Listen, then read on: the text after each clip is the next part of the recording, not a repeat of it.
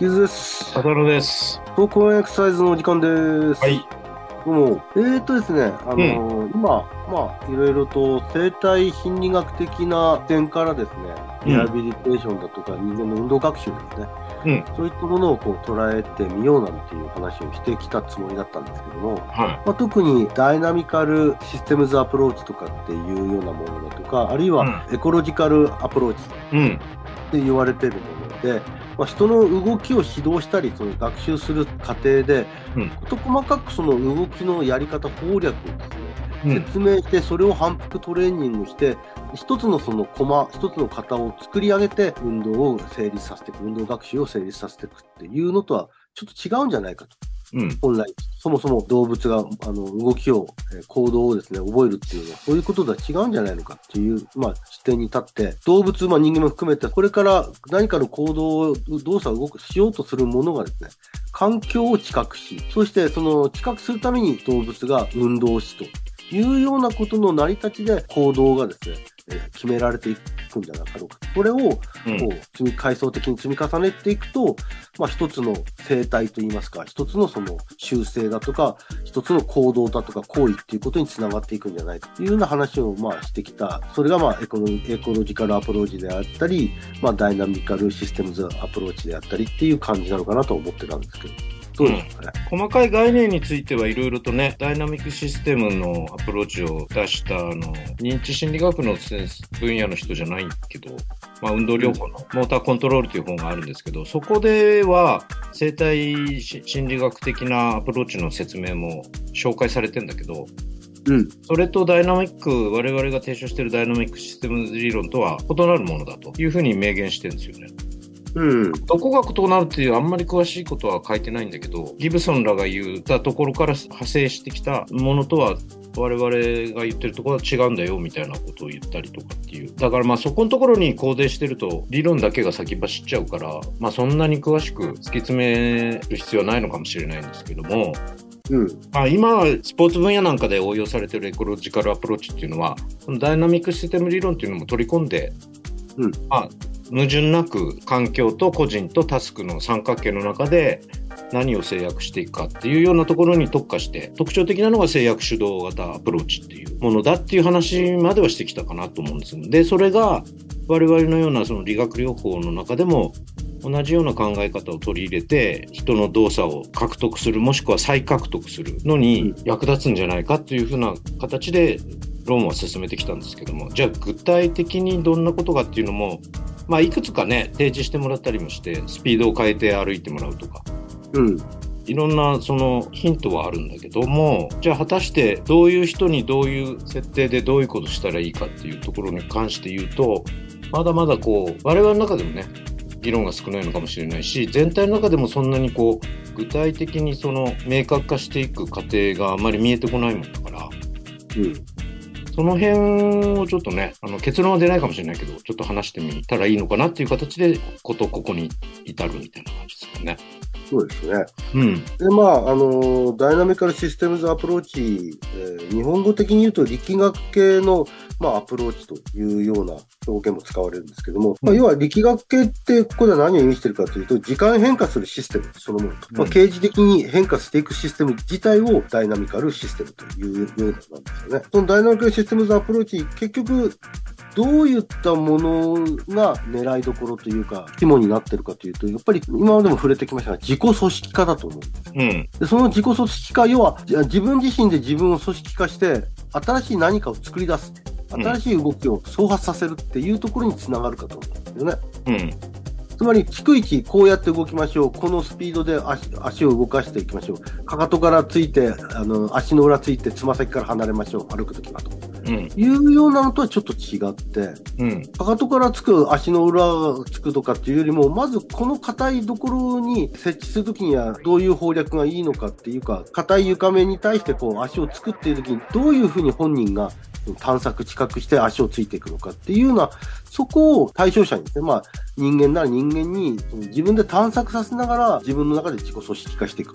うん。っていうところが、まあ一つの学習の肝になっているのかなと思うんですよね。うん。で、よくこの話に出てくるのは、その中で特に重要な概念としては、個人と環境とタスク、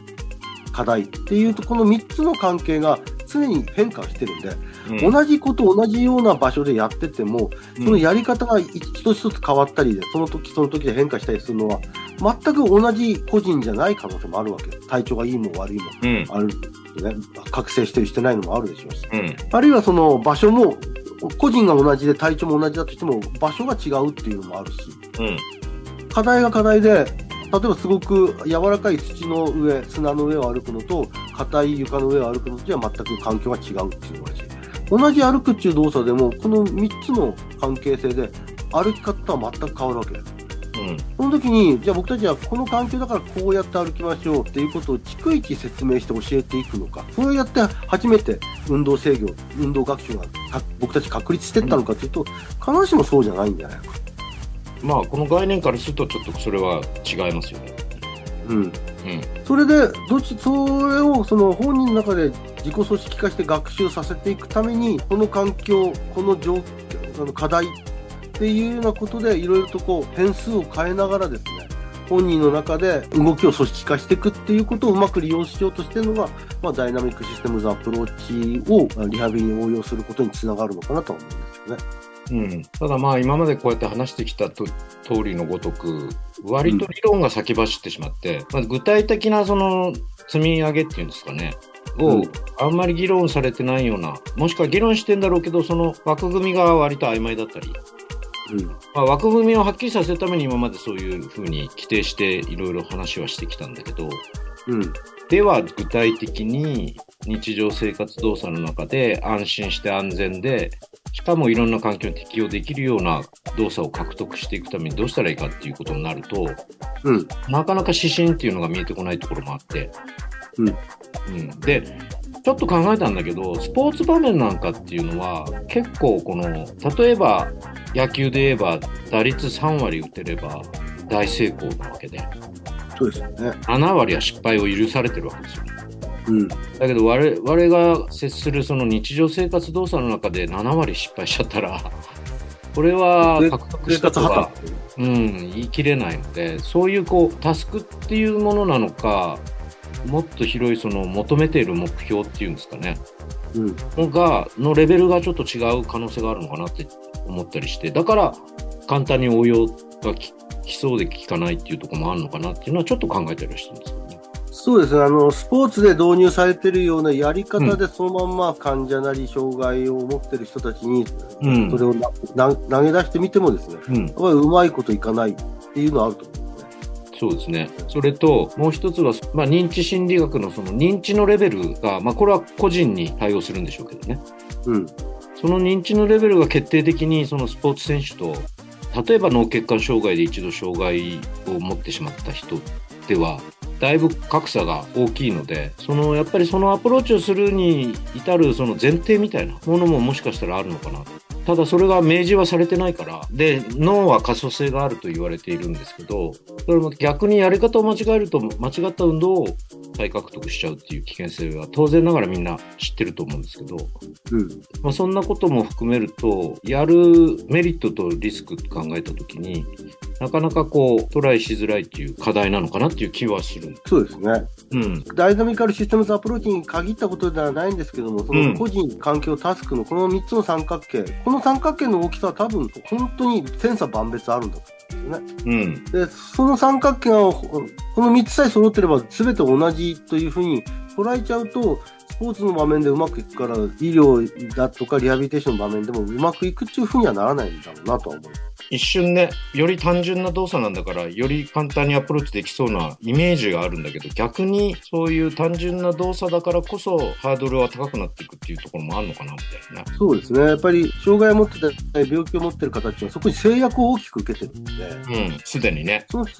その制約の中で、個人環境タスクを成立させていかなきゃいけないわけなんですよね。うん。だから、まあ、あの、同じ障害あるそのパラリンピック、パラアスリートの方がもしかしたらちょっと近い感覚があるのかもしれないけども、ん。何か制約ある中で、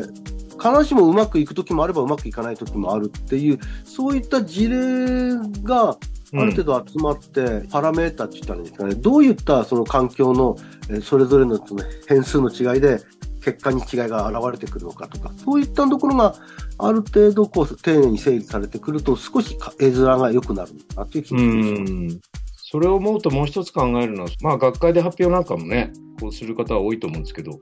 やっぱりうまくいった例を提示するっていうところにばっかり熱が入りすぎてしまって、そのうまくいかなかったことはどうしてなんだろうとか、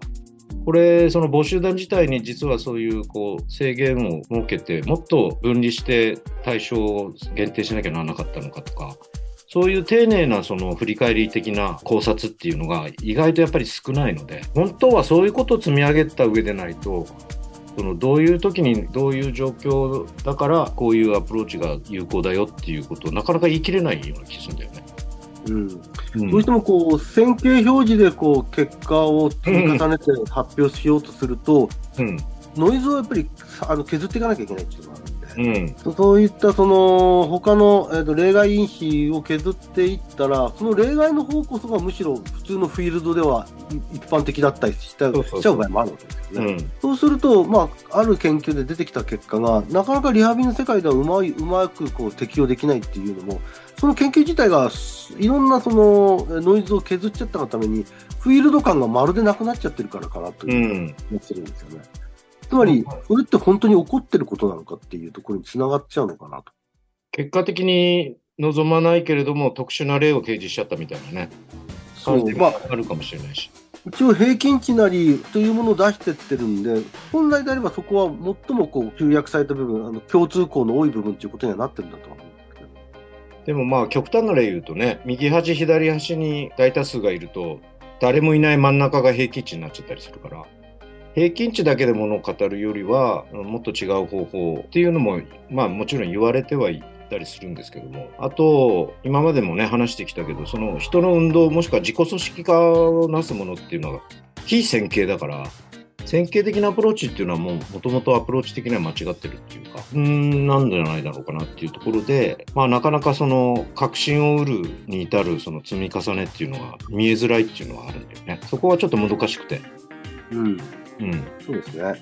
まあ、とは言っても、うん。じゃあ、そのやり方が今、うん。脚光を浴びて、次から次へと新しい成果を上げてるっていうふうにもなっていないのがまた現実ですね。ダイナミックシステムズアプローチだとか、エコロジカルアプローチが、そんなにじゃあ、この手法で成立してますっていうのは、なかなかお目にかかれてないんですよ、あの、リハビリの分野でしょ？リハビリの分野で。うんうん。そんなことももうちょっと次回考えていけたらいいなそうですね。で、まあ実際にじゃあこぼれ落ちてるかもしれない、ノイズかもしれない、そういう現象って何あるかっていうのを拾い上げていく作業なんかもね、うん。ちょっとやっていったら、なんか気になってるんだけど、誰しも、ああ、そういうことあるよねって気になってるけど、割と放置されてることって結構あるような気がして、その辺なんかも話できたらいいなと思ってます。そうですね。でははい次回その、そのエコロジカルな手法とリハビリテーションの応用で、そうは簡単にいかないぞっていう話をちょっとしたいなと思います。はい。はい。よろしくお願いします。はい。